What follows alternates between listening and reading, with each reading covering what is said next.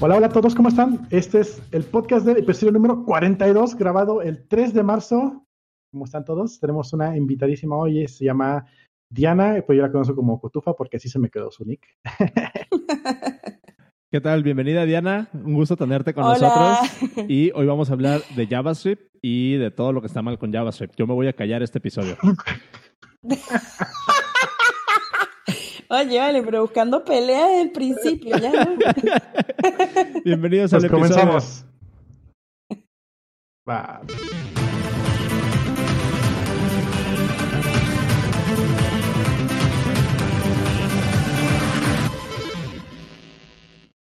Ah, qué chido nos quedó ahora. Oye, traías todo hoy, Cero, para empezar con el, ¿Qué con hubo, el qué hubo? intro. Qué chingón. Oye, Diana, bienvenida. Un gustazo tenerte aquí con nosotros. ¿Cómo estás? Gracias, gracias. Eh, bueno, bien, estoy en, en Austin, en Texas. Ok, este, en ViewConf. ok, nice. ¿Qué, Sí. qué nos reportas desde allá? Bueno, todo bien. No, no hay mucho que reportar por el día de hoy. ¿Empezó hoy o empezó esta semana? O... Empezó ayer con los workshops. Ok, ok. Oye, no, ¿cómo está la psicosis por allá por todo este tema del, del virus? Que te escucho que anda un poquito, que andas un poquito enferma. No, no, no me había caído el 20 que andabas allá. ¿Qué pedo? Ya estoy preocupado. Nada, nada, lo que pasa es que soy súper alérgica. entonces, este, nada. Dice, eh, ¿eres estoy rodeada de alérgica? vegetación, de ardillas, de todo, entonces, ¿qué? Dices, Dale. "Er- er- eres alérgica a los gatos y empezamos a hablar de hip hop y trap y ya empezaste a estornudar, ¿no? Ya valió madre. Exacto. No, Ay, me encantan los gatos, pero no me gusta el trap. Ah. Bien, entonces. Oye, Diana. buscando pelea también. Oye, a ver, ¿por qué no, no te presentas para, para la banda que no te conozca? Este, dinos quién eres, eh, en qué estás, en qué estás, qué estás haciendo, en qué te desarrollas. Danos como que el overview de quién es Diana para así conocerte y dónde, Ah. dónde te encontramos. Please. Claro, claro. Bueno, mi nombre es Diana Rodríguez. Este, voy a leer el pedigrí. Dale, dale. Soy venezolana, vivo en Estados Unidos. Este, y bueno, ahorita soy developer advocate. Eh, soy, como quien dice, la pitoniza del SDK de Python Ok. de Nexmo. Eh, también soy la Worldwide Community Organizer y lo digo en inglés porque es el título oficial en inglés. Todavía no le hemos sacado traducción de Vue Vixens. Este, digamos que soy miembro fundadora de Vue Vixens, que es eh, una organización para mujeres y quien se- quienes se identifiquen como tal. Y bueno, no es, no es una cuestión de andarle buscando pelea a la gente con el tema de diversidad e inclusión, sino más bien tipo abrirnos a la comunidad para decir, bueno, hay un sector ahí que está medio chueco, que necesita un poco más de representación, ¿qué vamos a hacer para resolver el problema? Y nada, para que todo el mundo se siente en la misma mesa. Y bueno, aparte de eso, pero siento que estoy leyendo un pedigrí. aparte de eso, soy Google Developer Expert en Web, Cloud, Maps, o sea, Google Maps y Firebase. Soy Microsoft MVP en Developer Technologies, eh, Ambassador de OutZero. Y qué más, seguramente se me olvidó algo, pero bueno, es una locura todo esto, ¿no? Yo como que nunca me imaginé que iba a estar acumulando fichitas así, ni mucho, mucho menos, eh, pero las cosas se fueron dando y bueno, eh, que mi, mi orientación es backend, primeramente Python, eh, después, bueno, infraestructura, he sido DevOps por mucho tiempo, tengo como 20 años en este negocio.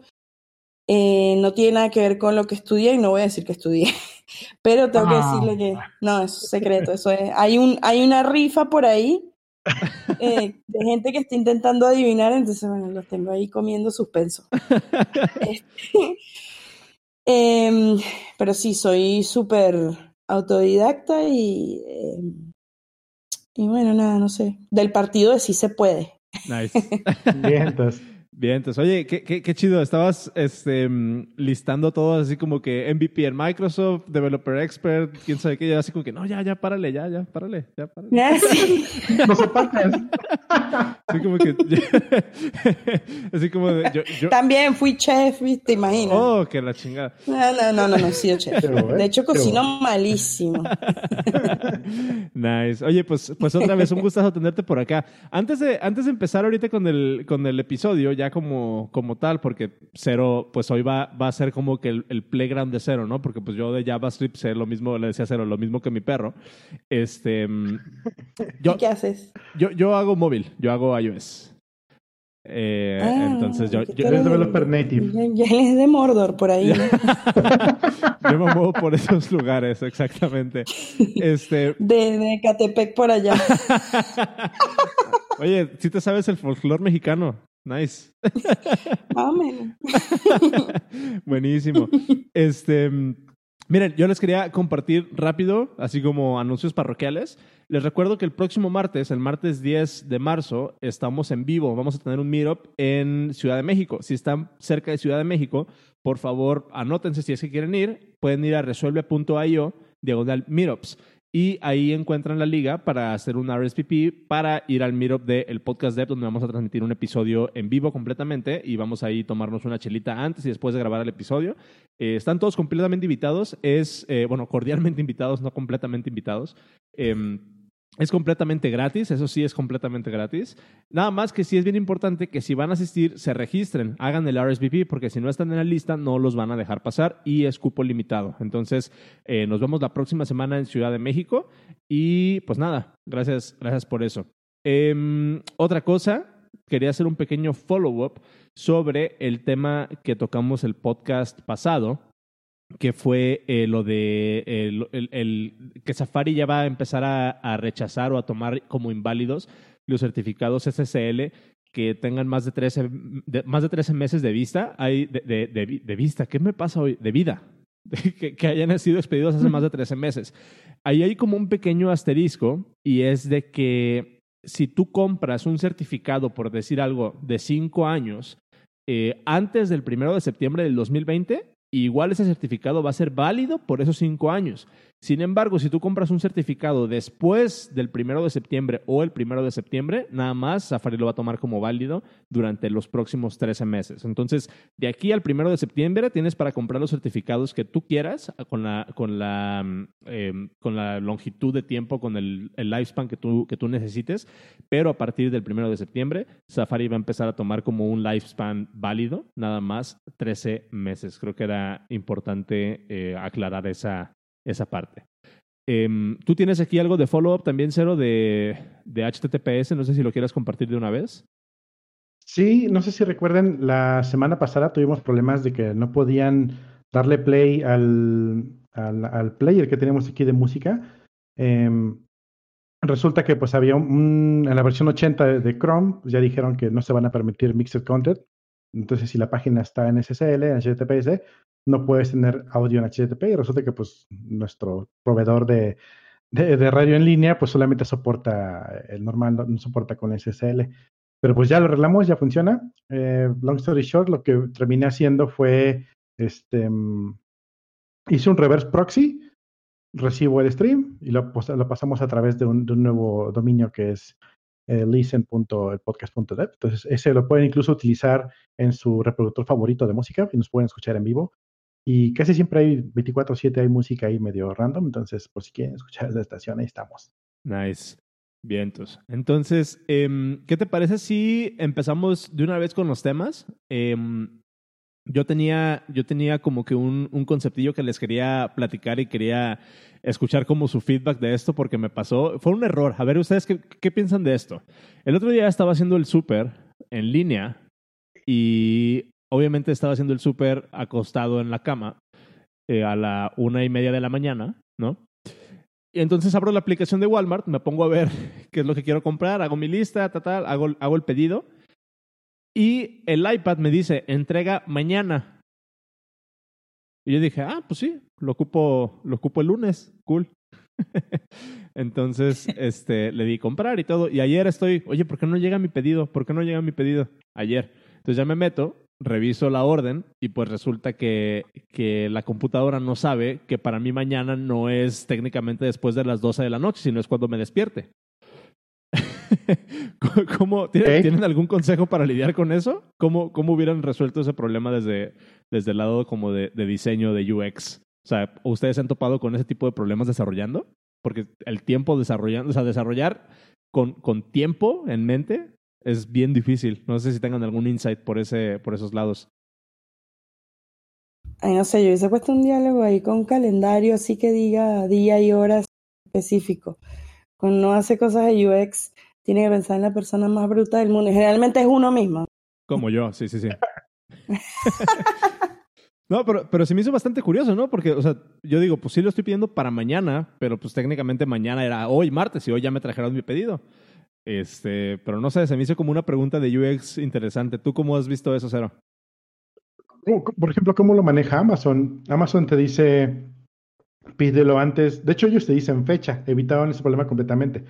Te dicen, pídelo antes de las 5 de la tarde en tu hora local y, recíbelo él y aparece una fecha. No dice recíbelo mañana o pasado mañana.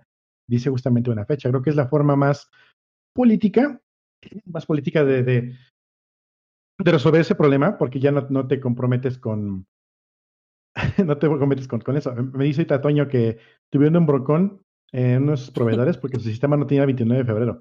No, eso, y fíjate, a ellos, les, les, fue bien. Eh, me acaban, de, eh, me acaban de decir hoy en la tarde un amigo que hay una, a ver si tengo que Instagram abierto. Uh, esto para que vean a dónde escala esto.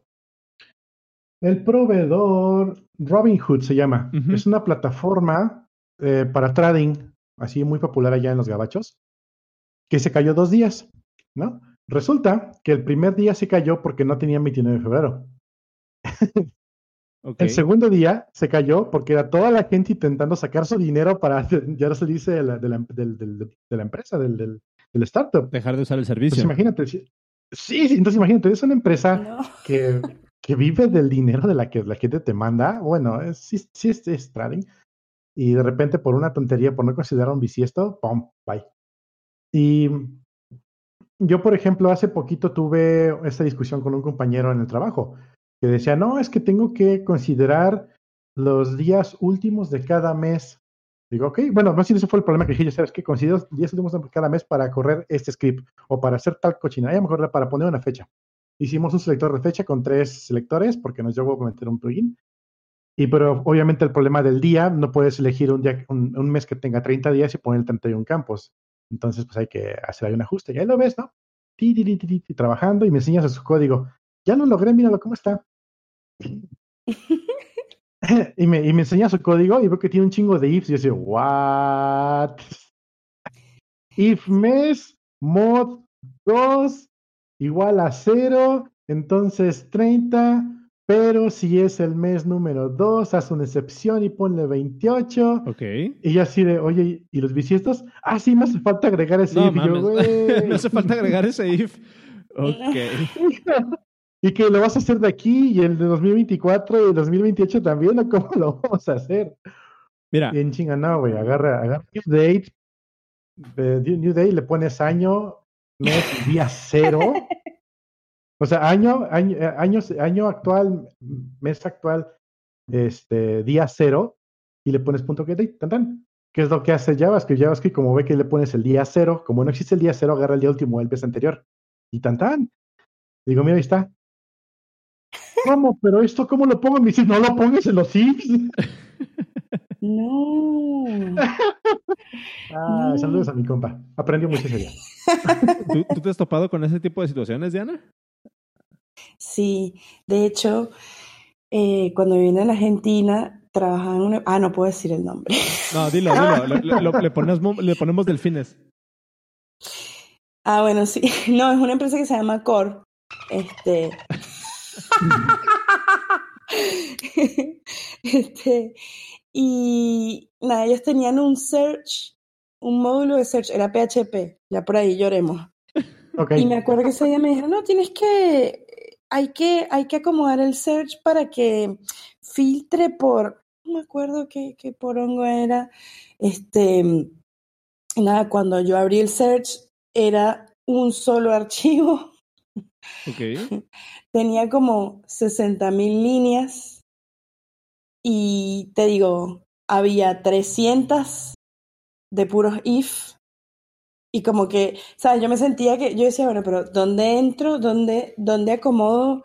Era así como, como cuando juegas con la cuerda esa grande que uno está así como haciendo la mago de que va a entrar y va a entrar y va a entrar para saltar y no, no podía, no podía. De hecho, me quedé como media hora ahí pegada en la pantalla, así tipo, no, ¿sabes? No. Lo siento, pero no. Fíjate, esa es una, esa es una como de las situaciones donde todo ese código podría haber estado 100% testeado y los tests van a correr. Sin embargo, o sea, es código popó, ¿no? Y claro, porque la, la, gente ahora, que era una cosa que yo decía en una, en una charla que di, ahorita el ecosistema, o mejor dicho, sí, la industria le está premiando a la gente los hotfixes, está premiando a los firefighters, a los ninjas, a los superhéroes, y es gente que sí, agarra, se sienta 12 horas, que no come, no va al baño, no hace más nada, pero te pega todo con chicle, con moco, con saliva, amarrado con tape y no sé, eh, eh, duct tape y lo que, lo que sea, y con pabilo. que la estructura aguanta es una cosa, ahora que lo toque otra persona, porque tú ves cómo todo se va no sé si para dónde, pero. eh, pero sí, horrible. Me pasó también haciendo un code review hace como tres semanas. Este, que me pidieron hacer un code review, un code review de una cosa en React. Y eran puros ternary operators. Y eran como 32 niveles. ¿Sabes? Nested. Y, y, y eran, ¿sabes? Ternary tipo H, Z, M. Yo así como que, bueno, no sé, que, quiere interpretar esto o se tiene que tomar un litro de vodka y tres días o no sé, o sea, esta persona simplemente, no, esto no pasa. Aunque los test corran, el código siempre tiene que ser legible, tiene que ser entendible por los humanos, porque si no, bueno, estamos fritos, ¿no? Ya. ah, bueno. Pues, pues bueno, ahí queda como, como, esa, como esa experiencia, ¿no? Así como de, bueno, eh, no, no, solamente tienes que preocuparte de que esté 100% testeado, sino que en realidad tenga sentido la, la, la arquitectura que está haciendo, ¿no? El, o el, producto. O sea, no, no todo se basa en lo que dice la computadora, sino que a final de cuentas el código lo va a estar leyendo una persona y si eso no tiene sentido para otra persona, va a ser código que simplemente no se va a poder mantener. Y eso a final de cuentas vale mucho más o tiene mucho más peso que no le hayas, que el hecho de que no le hayas puesto pruebas potencialmente a cierta parte de tu producto. Entonces, eh, está como que otra parte del argumento. Siento como que debe de haber un balance, ¿no? Sí, sí, una locura. Así como Swift, ¿no? Sí, sí, ya, ya, ya, ya, estoy cansado.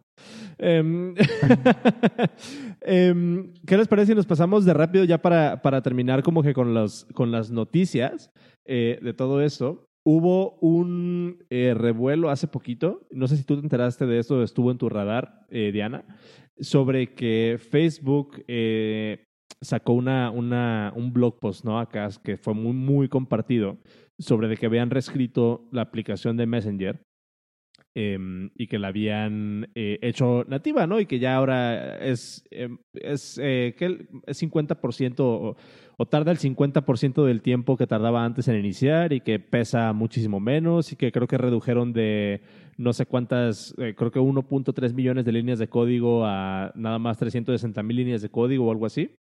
Entonces, esto, esto eh, como que hizo una gran ola dentro de la comunidad de developers, porque obviamente, el, obviamente como que el hot take fue así como de, ah, no que React Native era muy chido, no que React Native bla, bla, bla, y no que React Native esto. Eh, y hubo, hubo, varios, hubo varios hot takes, ¿no? De, de, de, eso. Más que nada la gente tirándole a React Native porque, pues, ¿por qué no lo usan? Si se supone que lo están haciendo para ese tipo de cosas y que la chingada.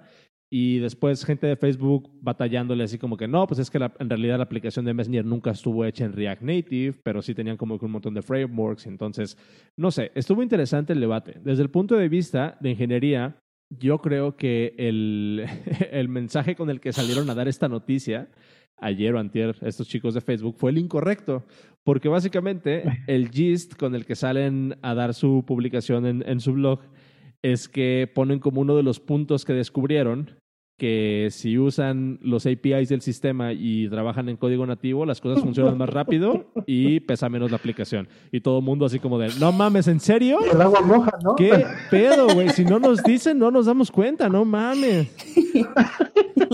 Sí, sí, yo también pensé eso. Están felices porque descubrieron el agua clara, llegaron al año 2000. Sí.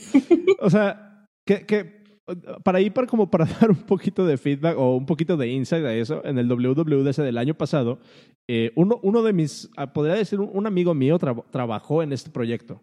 Eh, un, un amigo que, conocí hace unos cuantos años, ahora trabaja en Facebook, estuvo trabajando en este proyecto.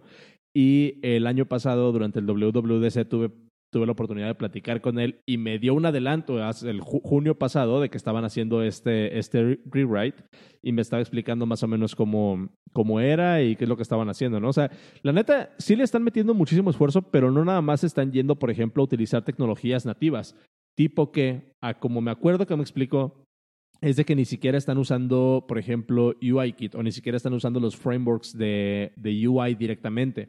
Por ejemplo, no están usando las librerías de animación que trae iOS, no están usando las librerías de animación o de, o de presentación de, de, de UI que trae, que trae iOS. Se están yendo directamente a escribir código en C y están haciendo, o sea, ni siquiera están usando Swift, ni siquiera Objective-C, se están yendo directamente a escribir el código en C. Y, eh, por ejemplo, tienen por aquí una, o sea, a lo que me acuerdo, tienen como una situación en la que incluso están optimizando para que los objetos que están en memoria y que no, o sea, para que no pesen tanto los objetos y que sea mucho más rápido, están haciendo optimizaciones incluso a nivel de optimizar el, el memory layout de los objetos, em, de cómo están mapeados en memoria los objetos para que ocupen el menor espacio posible. Em, ya después podemos hacer como un deep dive en qué significa eso, pero creo que está fuera del scope de este, de este episodio. Em, sin embargo, sí es como que un esfuerzo monumental lo que están haciendo, pero otra vez yo siento como que el mensaje con el que salieron fue el incorrecto porque pues todos nos quedamos así como de, ah, no mames, ¿a poco, güey?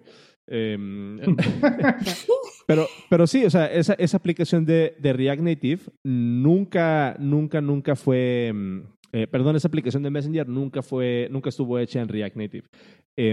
Y les quiero compartir eh, uno de los enlaces o bueno, uno de, uno de los, em, como de los hot takes que me encontré que se me hizo bastante interesante porque hubo como, como dime, dimes y diretes, ¿no? Porque incluso salió gente que trabaja en React Native dentro de, dentro de Facebook, como este, ¿cómo se llama este chavo, Cero? O no sé si tú sepas, Diana. Em, eh, este, este chavo que, eh, Dan Ama- Abramov, ¿es él? Ah, Dan Abramov. Ajá. Él estuvo... Sí, el creador de React Ah, prácticamente. Claro, claro. Hi- Hizo como un thread así completito, como de 17 tweets, este, defendiendo, ¿no? Todo esto. Entonces de ahí salieron como varios hot takes. Después sale una, una chava que se llama Rachel Na- Neighbors. o no- no sé- Neighbors, sí. Rachel Neighbors. Amiga. Ah, ok. Y ella, por ejemplo, dice, em, dada, dada la cantidad de personas que se metieron a nuestro equipo, que se integraron a nuestro equipo el año pasado, no, React Native sigue siendo, eh, sigue siendo completamente usado y está creciendo dentro de Facebook y hay más de, más de 750 pantallas dentro de Facebook hechas con React Native. Despiértenme cuando los hot takes están, se hayan terminado, ¿no? Publica eso. Y otra persona le contesta, o sea, que, es, que está, es completamente válido, pero lo que, lo que dice aquí, por ejemplo, este, esta otra persona dice, el take correcto, o sea, la, la perspectiva correcta que, tienen, que tenemos que como que adaptar o como lo que, se deja ver dentro de todo esto, no es que React Native esté muerto, sino que, React, que los resultados de software hecho con React Native son lentos, apps pesadas y que cualquier, y que cualquier equipo que esté contento con entregar aplicaciones lentas y mal hechas, lo van a seguir usando. O sea, no, no mal hechas en el sentido como de que, de que sea una aplicación mala, sino de que pues, obviamente va a ser más lenta, va a ser más pesada, la experiencia de usuario no es la óptima. O sea, no es como que, no es como que sea mala inherentemente, simplemente, pues obviamente se siente que no están hechas en, en, en- de forma nativa. Que es, que es un trade-off completamente válido, ¿no? O sea, pero no es que React Native ya no exista o que no esté siendo usado dentro de Facebook, sino que las prioridades cambian. Siento que eso es como que lo que, como que lo interesante acá. Facebook para el rewrite de Messenger se quería enfocar en velocidad y en optimización. Obviamente React Native no está hecho para eso, entonces no lo usaron. Pero pues no sé.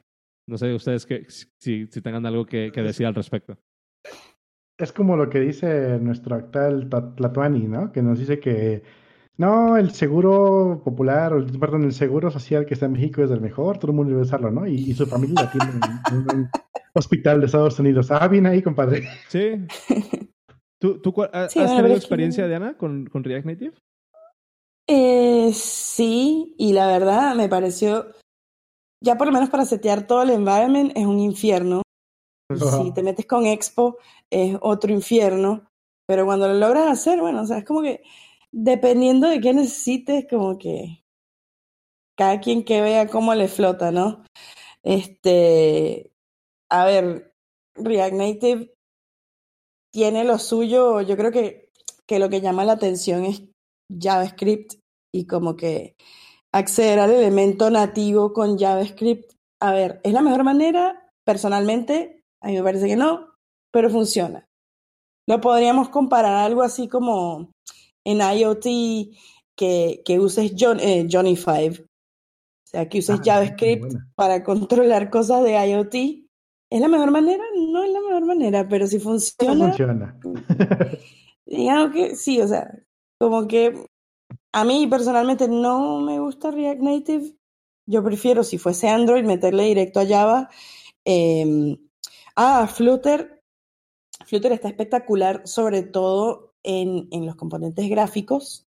Pero, pero bueno, también es como que si no es nativo, al 100% hay, hay trade-offs.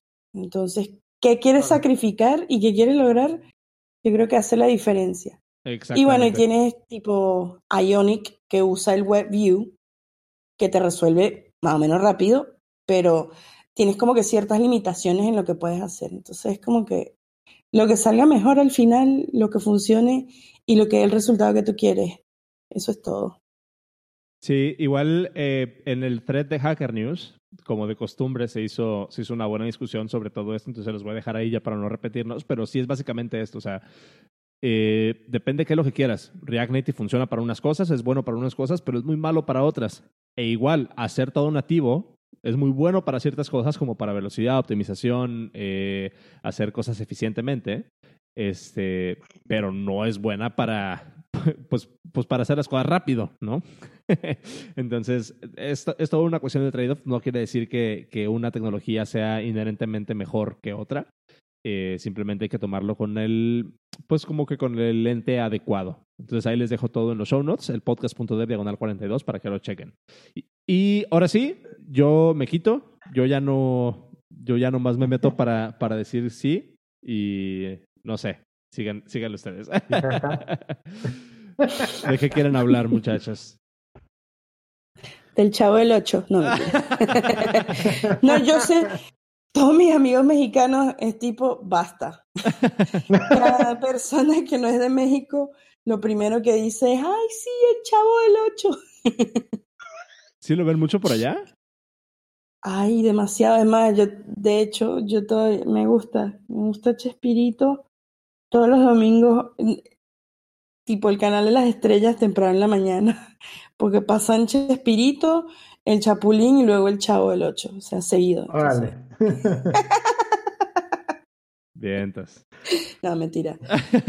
es verdad, pero, pero, pero no, no vamos a hablar de Bueno, yo les quiero comentar más o menos cómo conocí a, Diana.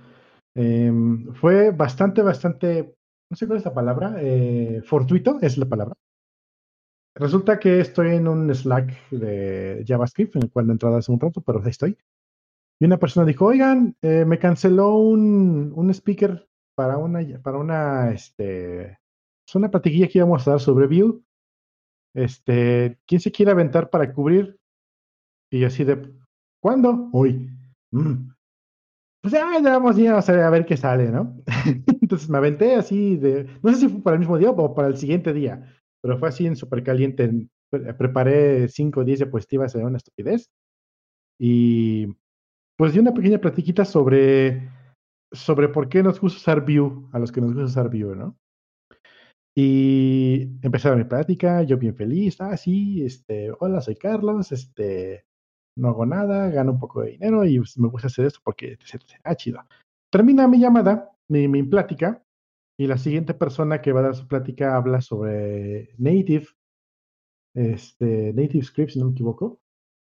Ah, pues chido que nos quede. Ah, algunas preguntillas, todo bueno. ¿verdad? Y ahora, las siguientes dos que van a presentar vienen representando View Vixens y se representan aquí Diana y otra, y otra chica. Que Jen Looper. Ajá. No, sí que tenemos, y empiezan a sacar así como, como, como empezando el, el podcast, ¿no? Y yo hago esto, y hago aquí, y hago allá, y yo así, ay, y, y, y yo nomás presenté como me gusta View. Pero desde entonces la sigo en, en Twitter y es este, a cada rato pones cosas bien chidas. Entonces, y ya Sí, tenía yo ya tenía yo la espinilla de, de, de invitarte al podcast, eh, pero no se había dado la oportunidad. y Además teníamos como que el fin de año y varias cosillas. Y ahorita, ahora sí, por fin ya me dije, vamos a escribirle a ver si, si, si me recuerda. No, sí, me acordé, me acordé, imagínate. Es más, te puedo decir, ese día, esa llamada, yo estaba en un hostel en Buenos Aires, era un edificio del año del Cataplum, que le- o sea, ahí sonaba todo menos el... Y me tocó grabar, grabar no, hacer la llamada en vivo, metida en un closet que tenía, era un close, eh, closetception, porque estaba metida en un closet que tenía una ventana y otro closet. Ok. Sí. Así que créeme que nunca se me va a olvidar. Este, Y- Ujú. Ah, bueno, y bueno, lo que me gusta, no, lo que yo también recuerdo mucho de esa, de esa pequeña plática que dimos, o que di yo y que luego tú diste, em, fue, básicamente yo llegué con Vue también de una forma muy random. Estaba yo buscando algo para poder tener una mejor forma de hacer la reactividad en el front. Yo venía más de, Angular dije, no, pues quiero algo más parecido a Angular porque no me gusta React, ojalá React, ojalá JSX. Y me, me encontré con Vue, me gustó y lo empecé a usar. Sufrí la migración de la versión 1 a la versión 2. Y chido, tenía varios proyectos ahí con eso montado. Y cuando me dicen, ¿por qué no es una práctica? Dices, ah, pues sí, vale, va a estar bonito para que la práctica. Pero yo no sabía de todo este gran background que tienen Vue Vixens, por ejemplo. Eh, y luego esta chica, eh, Julie, eh, así. ella, ella también se involucró bastante. Eh, entonces sí, me, me- ah, me impresionó mucho cómo, cómo es esa comunidad acerca de algo que yo pensé que, bueno, cuando yo empecé a movetearle no encontraba mucha documentación, apenas estaban como que migrando de chino a otra cosa, y ahorita ya es un monstruo. Sí, sí. Este, bueno, ya tienen hasta documental y todo para, para alimentarle el ego a Evan Yu. Se lo llamaron el dictador benevolente y yo estaba así como que, ay, dale, está bien. O sea, me parece, Vi- Vue eh, es ideal en un montón de cosas. Eh, tiene una curva de aprendizaje prácticamente mínima hasta que llegas a ciertas complejidades, como, como todo framework, como todo lenguaje. Este, pero la curva de aprendizaje es bastante amigable, entonces, a ver, yo que, eh, no sé, yo que venía del inframundo, o sea, de, y de, y de backend, y quería hacer algo bueno, bonito y barato, o sea, bueno, que se viera, ¿sabes? Que fuera bueno, bonito, que se viera bonito de verdad, y barato, que no me costara tanto tiempo ni aprender, ni tener que dedicarle demasiadas horas para terminar un proyecto, porque yo no soy frontender. Este, y me pasó esto, que bueno, empecé a aprender Vue y toda la cosa, y fui a una meetup en Argentina, y era, no sé, el escuadrón salchicha, o sea, 60 tipos, y yo. Y yo así como que, bueno, ¿qué vamos a hacer? Estamos aquí en este festival de huevos. No, te lo juro, o sea, todo bien, ¿no? Pero yo dije, bueno, Ujú. ¿qué, qué se puede hacer para, para integrar al resto de la comunidad? Y decía, no, es, no era porque, no es porque, ay, si no había mujeres me iba a morir, porque no es así, sino que de repente veía un poco esa disparidad, así como que, bueno, de repente te le hace falta como que otro toque, otras perspectivas, qué sé yo, ¿me entiendes? Em, Ujú. y justo Jen anunció esa semana en, en View Amsterdam lo de View Vixens y yo le escribí como a las 2 de la mañana a Argentina y la, la, la mina se iba, se estaba montando en un avión y me dijo, bueno, sí, quedamos y tal. Y empezamos nosotros a trabajar desde cero con, con Natalia Teplugina, que ahora es parte del, del core team. Y la idea era simplemente como que integrar a, a, esos sectores que no habían tenido como que un poco más de cabida, sea por la razón que fuere, eh, pero no seguir alimentando ese estereotipo de que, ay no, los programadores son seres del inframundo que no se saben comportar cuando hay una mujer en la sala. Es tipo, dale, chabón, o sea, que eres animal, ¿me entiendes? eh, sí, no sé, la idea era como que, bueno, somos todos humanos, somos todas personas, eh, a pesar del género de, que tú, o de lo que tú quieras, este, en teoría deberíamos este, funcionar bien, ¿no? Este, y, y nada, la comunidad prácticamente se, se, hizo sola porque tuvimos mucho apoyo. Bueno, Alex, que fue el que hizo esa meetup, nos apoyó mucho en México. De hecho, abrimos un uh -huh. capítulo en México, abrimos uno en Argentina, tenemos capítulos en África, en Nigeria, wow. en Madagascar, imagínate. Este, bueno, ya creo que son 24 capítulos y hay muchos en Sudamérica. De hecho, una de las organizadoras eh, de México está aquí en la conferencia, vino con, con una beca de ViewXens a la ViewConf y el jueves tenemos un evento, el ViewXens Day, que se lo vamos a abrir a, a, la comunidad. O sea, pueden ir Raquel y todo aquel, Raimundo y todo el mundo. Este, somos libres y gratis. Somos libres. Qué bien, qué bien. hombre, bueno, aquí por ejemplo dice en el chat, Vue es más fácil que React porque desde que lo instalas tienes todo. Con React es como que aprender React, luego si quieres tener una página, aprender React Router y si quieres algo más tienes un Redux y si no, pues con el API. Sí, no, eh. Yo, yo digo, por el trabajo he usado React. Lo que no me gusta es que no puedes simplemente abrirte un, un HTML, aventar el, el, CD en React y tener tres líneas y tener una, una página con reactividad. Mm, tal sí cual. puedes, sí, sí, podrías hacerlo, pero no escala a ningún lado. Para que ya funcione, no, tienes que hacer el React App. Ok, entonces es un framework para el framework. No, ah, no, es que también necesitas otra cosa. Bueno, es que no viene nativo en el React App. ¿Por qué no, me, ¿por qué no mejor es un eject? Ah, pero si es un eject ya no vas a poder darle eh, compatibilidad para los resultados. ¿Qué chicos quieres que haga? Y, y, y, lo que me gusta de Vue es que justamente, eh, bueno, para los que me conocen el trabajo saben que me gusta mucho más Vue que React. eh, justamente porque yo puedo empezar un proyecto hoy y si el día de mañana no llega a ningún lado, no pasó nada porque le invertí cinco minutos para levantarlo. Pero si el día de mañana sí va a crecer y va a extenderse, no me cuesta muchísimo trabajo agarrar. Ok, en vez de hacer un batidero, separamos en módulos, le ponemos un webpack y vámonos. Entonces, eso es algo que me encanta porque la, la, la curva de aprendizaje, como dijiste, es prácticamente nula. Y si vienes de otras, de otras este, frameworks, prácticamente ya tienes más de la mitad, de, ya, ya, ya, lo conoces. Ah, no, si, si, vienes de Angular, o sea, o de Knockout, sí. se te simplifica la vida. Yo toda la vida, desde que Angular es Angular, sufrí. Y no, no porque lo, encontrara complicado, sino que era demasiado, es demasiado opinionated y, y yo decía, bueno, pero, o sea, chévere crear un módulo para todo y te ayuda con la cuestión del lazy loading, pero es como que, no sé, para un to-do list, 500 archivos, en el CLI tiene 2 millones de opciones y es como que para una persona que es obsesiva compulsiva y que tiene esa necesidad de prolijidad y de micromanagement y de control, me imagino que encontrará mucho placer, pero sí, no, te lo juro, o sea, es así como que micromanagement, micromanagement eh, elevado, pero sí, angular es el infierno. Pero, este, pero no sé, a mí no me parece necesario, yo creo que hoy en día necesitamos herramientas que sean lo más ligeras en implementación, en aprendizaje y, y, y que sean escalables en el mismo contexto. Sobre todo es último. Sí, sí, sí, tal cual. El, el, justamente lo que decían hace rato, Oscar, eh, la yo lo he dicho muchas veces, la herramienta correcta para el propósito correcto. Y regresamos al punto de que teníamos, ¿por qué Facebook está reescribiendo su, su, su chat para tener más velocidad, pues sí, porque ahorita lo que como dicen, es, lo que quieren ahorita es velocidad, no les importa lo demás, igual les va a costar más, más, más trabajo terminarlo bien, pero el objetivo es X.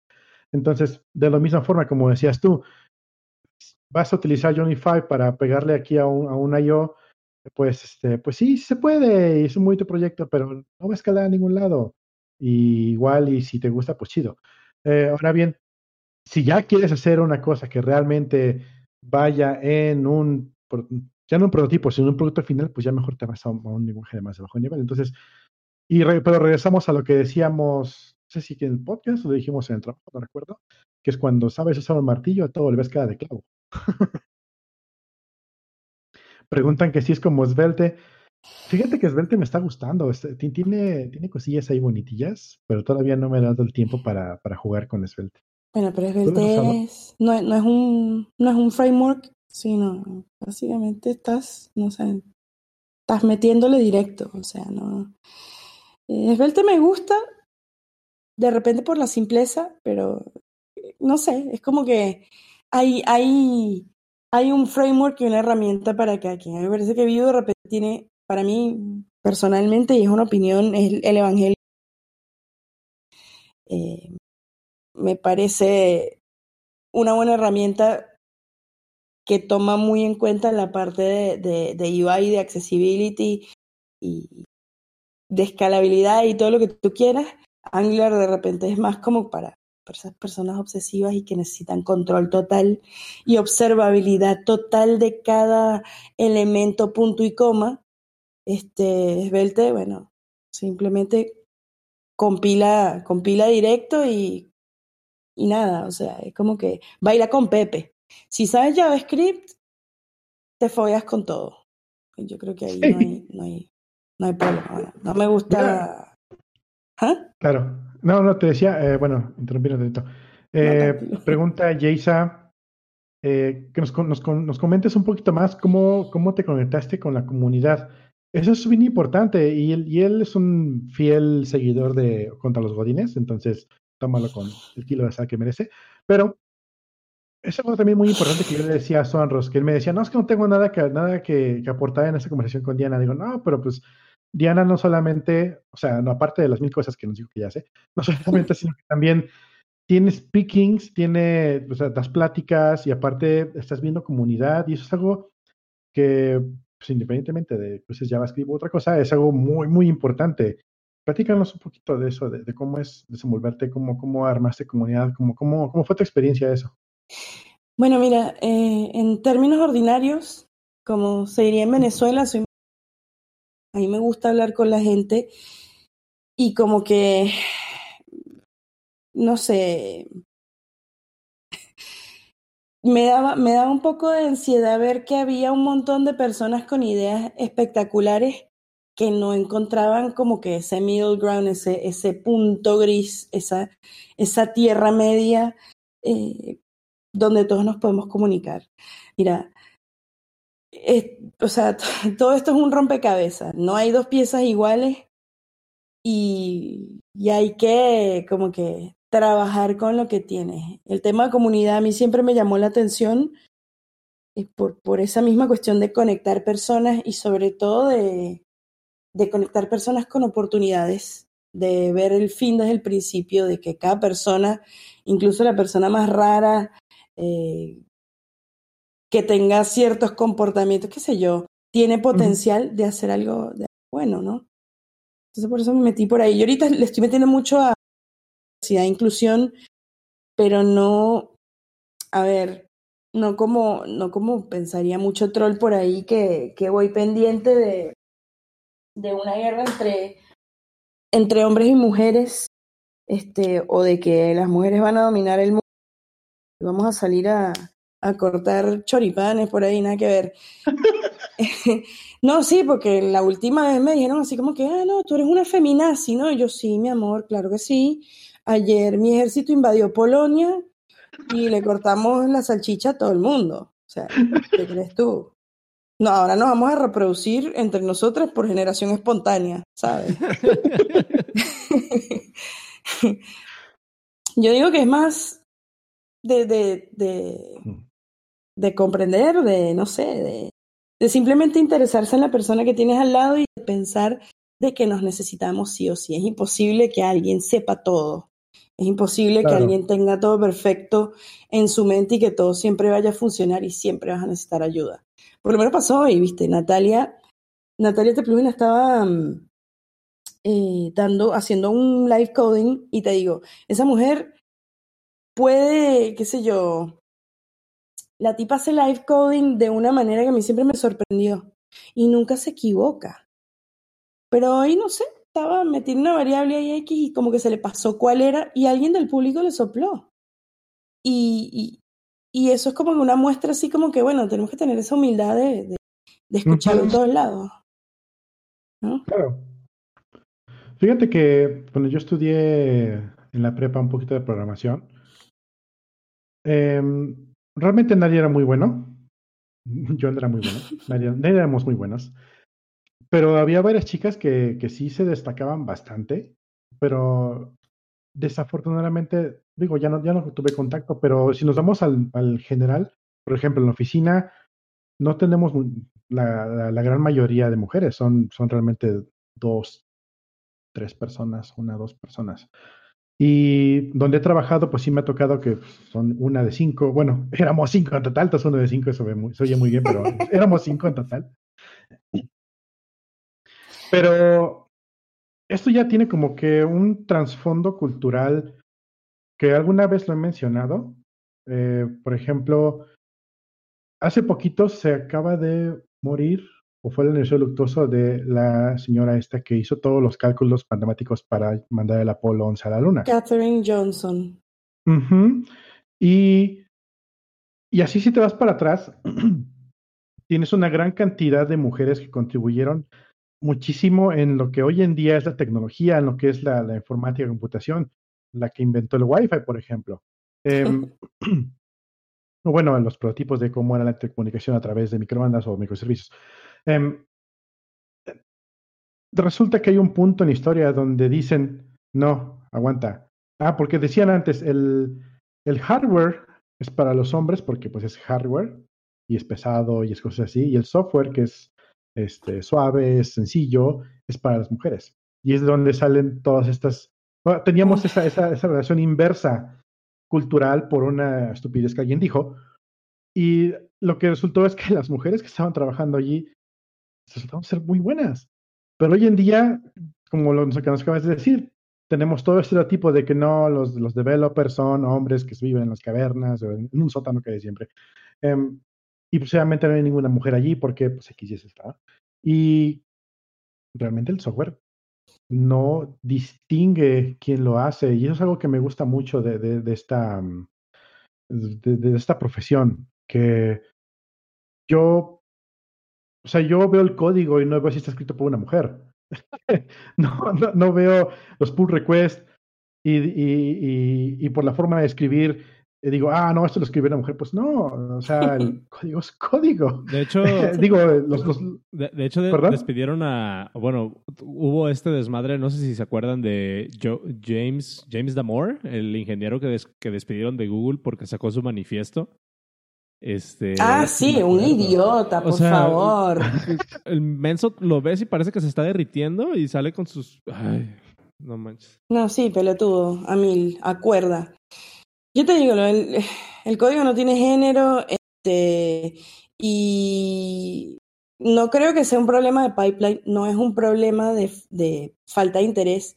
Es simplemente porque, mira, yo te lo digo como persona práctica, si yo veo un ambiente que la gente es idiota y que, y que tiene mala onda, pues no me voy a meter en un sitio, o sea, no voy a salir de un nido de víboras para meterme en uno de cascabeles. De Guatemala para Guatepeor, suficiente tengo con que la vida es dura, ¿no? No, la va a ser el triple de dura, ¿no? Y, y de paso, a mí me pasó, la primera vez que yo trabajé en un data center, mira, tenía 18 años, y entré, y los tipos del data center, yo entré con un crimper porque iba a hacer la parte de networking, tenía el crimper cable, eh, y los tipos pensaron que yo eh, estaba ahí para traerles el café y las herramientas, y yo dije, ¡ay, qué loco! Y ustedes, miren, zapaten para allá, yo vine a crimpear y tal, y me sentí, ¿sabes? Tipo rápido y furioso cuando vino alguien a decirme, sí, tu carro rosita. Y, al final terminé resolviendo un montón de problemas. Bueno, le metí el dedo un montón a, a, a dijo, no les metí el dedo literalmente.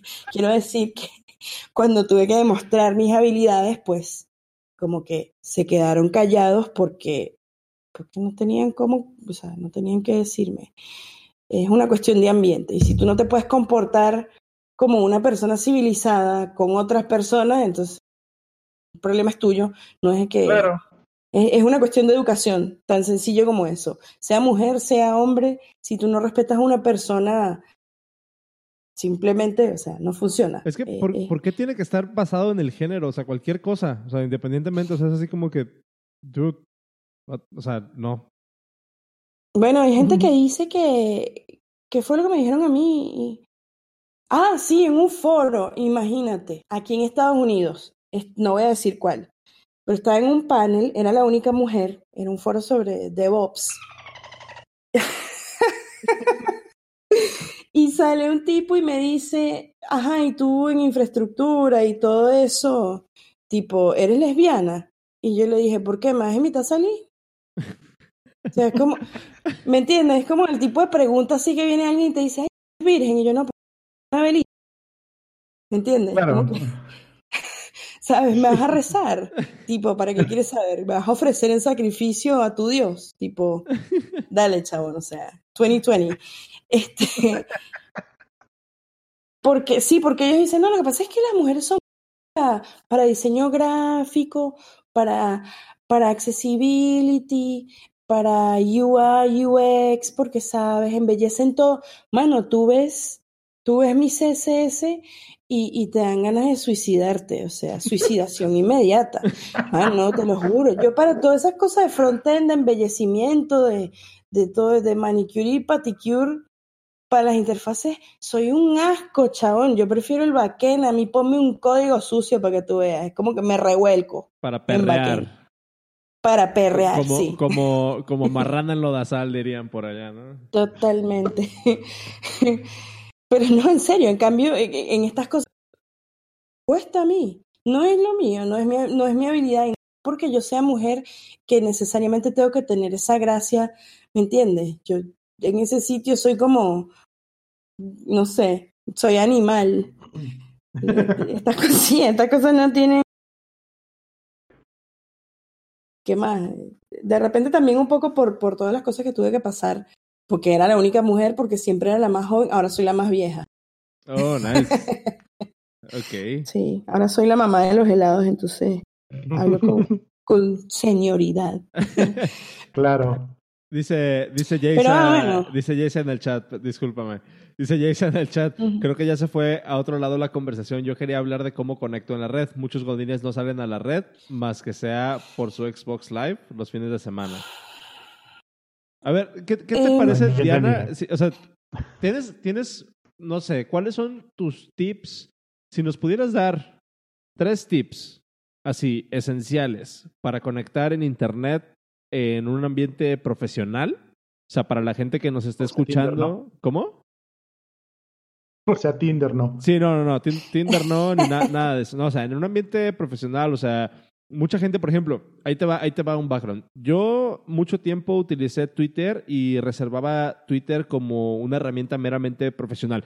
O sea, en mi Twitter tú no ibas a encontrar eh, el- la festejación, ¿no? Del, del gol. O no ibas a encontrar, no ibas a encontrar la mentada de madre de que la fila del banco estaba súper larga. Pero he visto que Ni que te gusta Bad Bunny. ni que me gusta Bad Bunny. Eso no, eso no va en el Twitter. Pero sí he visto, por ejemplo, mucha gente que tienen su cuenta de Twitter así como que te metes a su perfil y sale eh, iOS Engineer en tal y tal y tal, ¿no? O soy software engineer en empresa grandísima, en hashtag empresa conocida. Y este. Y ves su, su timeline y es puro hate. Y es pura queja. Y, y son puros tweets fuera de contexto, así de que ya estaban viendo Game of Thrones y nomás publican, ah, no mames, pero sin, pero sin contexto de nada de lo que están publicando, ¿no? O sea, ¿cuál es el balance? O Sí. sea, ¿cómo, cómo, tres, tres tips para, para mejorar tu, tu relación en, en Internet? O sea, para que la gente te, te tome en serio en Internet de una forma profesional. No sé si puedas compartir algo así sin- sintetizado en tres puntitos. Sí, claro que sí. Eh, mira, yo no tengo filtro, soy yo misma. El balance es, bueno, nadie quiere leer quejas todo el tiempo, te puedes quejar. Este, eh, ¿qué más? Eh, hay que, hay que hablar de cosas interesantes, o sea, qué sé yo. em, y, y también hay que ponerle humor. Eh, sé tú mismo eh, y no sé, lo bueno atrae lo bueno, la buena energía. La luz se llega a la luz, entonces bueno, a veces hay que perder un poquito esa llama interior. Sonó todo poético. Sí, va- ponte, ponte algo de, de Enya, tú, Cero, de una vez. Que- Así, catatónica ya. este, Pero sí, sí, porque lo que, lo que dice este, este, este muchacho, Luis Guerra, que sí, hay que ir a los eventos, hay que, hay que, vas a las conferencias, vas a las meetups y es como que una cuestión de reputación. A ver, cuando yo empecé con View Vixens no tenía, que tenía 100 10 seguidores y 9 eran bots. ya. Y como que ya la gente de repente, como que te vas creando una reputación, y, y eso puede ser bueno y puede ser malo también, te vas creando una reputación y llega un punto en el que llegas a esas personas que de repente tienen como que más influencia, que fue lo que me pasó a mí. Sara Drasner, que, que, es amiga, tuiteó algo así como que mi DevOps favorita, y de la noche a la mañana me desperté y tenía, no sé, dos mil seguidores y la noche anterior tenía 200, ¿me entiendes? Es como que eh, aprender a conectarse y simplemente, bueno, nada, hablar. Hay que dar el primer paso, ¿no? Sí. Por eso te invitamos para que nos conectes. ¿Qué diga qué? ¿Qué?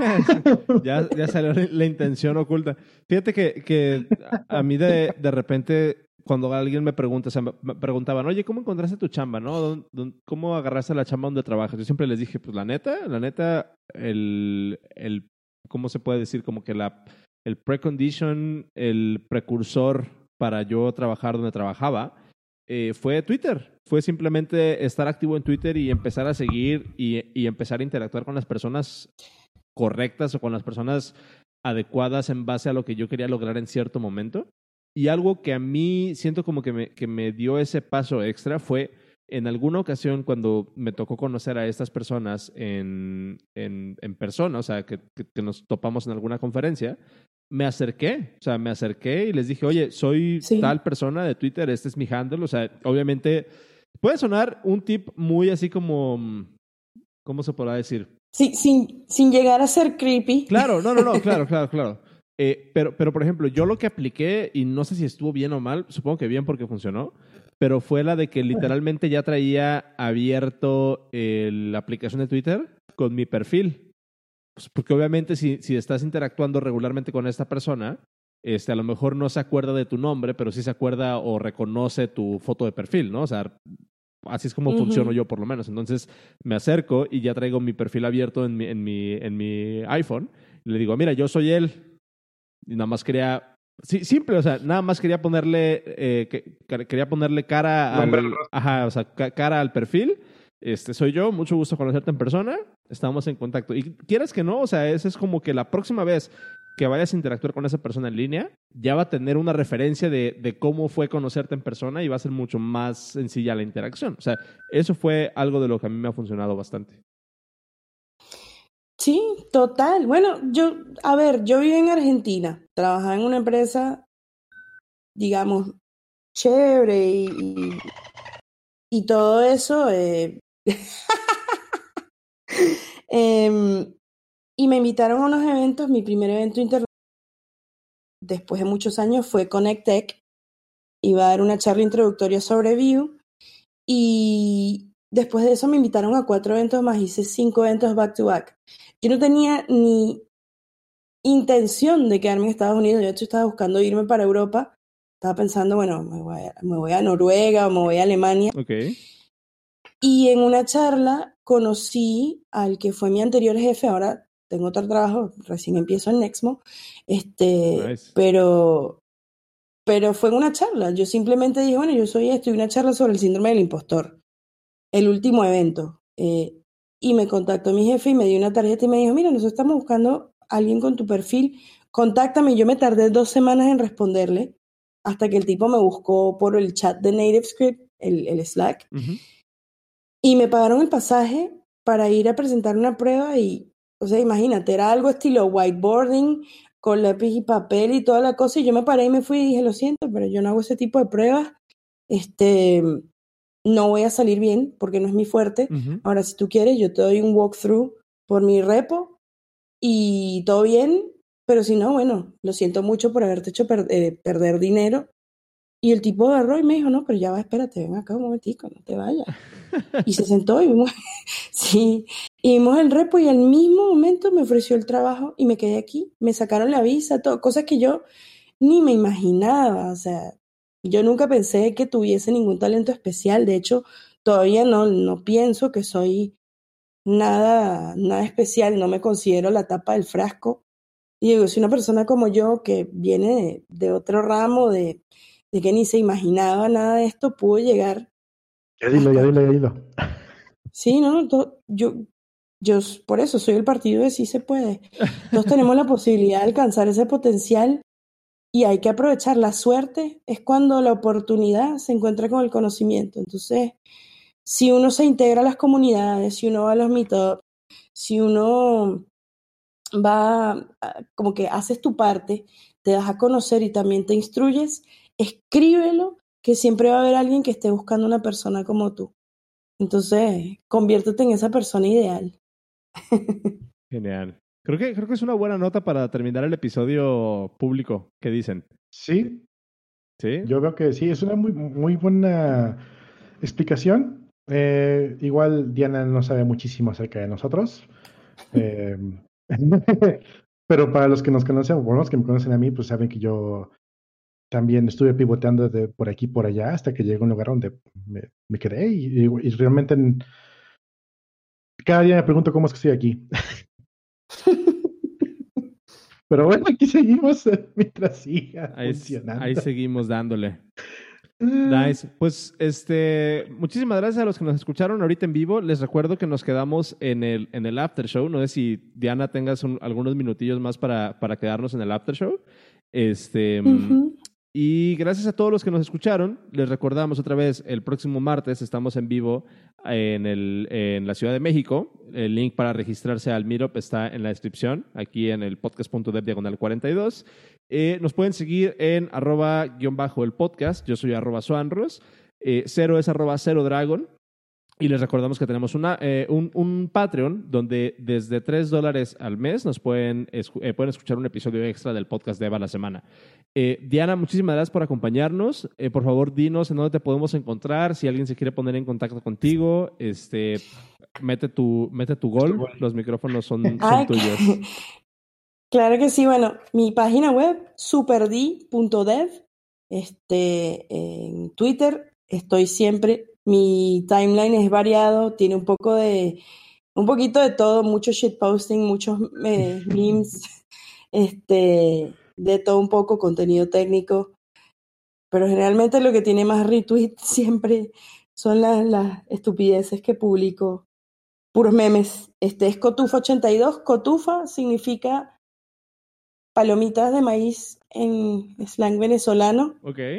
porque las bolsas decían corn to fry, Ah, y bueno, lo decían cotufa cotufa. Cotufa. buenísimo. Me gusta mucho, entonces bueno.